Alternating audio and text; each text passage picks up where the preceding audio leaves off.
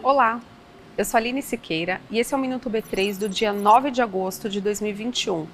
Confira agora o que aconteceu de mais importante aqui na B3, a Bolsa do Brasil. E a segunda-feira foi marcada pela estreia de mais uma companhia aqui na B3, a Vivel, que fez sua primeira oferta pública aqui com a gente. A empresa atua com produtos e serviços da área de saúde, que vão desde a fabricação de medicamentos até gestão de clientes. As ações da companhia já estão sendo negociadas com o ticker VVEO3. E o Ibovespa B3 fechou o dia em alta de 0,17%, aos 123.019 pontos. A companhia com melhor desempenho foi a Minerva Foods, com alta de 4%.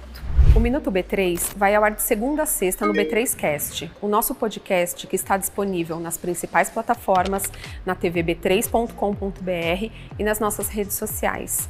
Uma boa noite, bons negócios e até amanhã.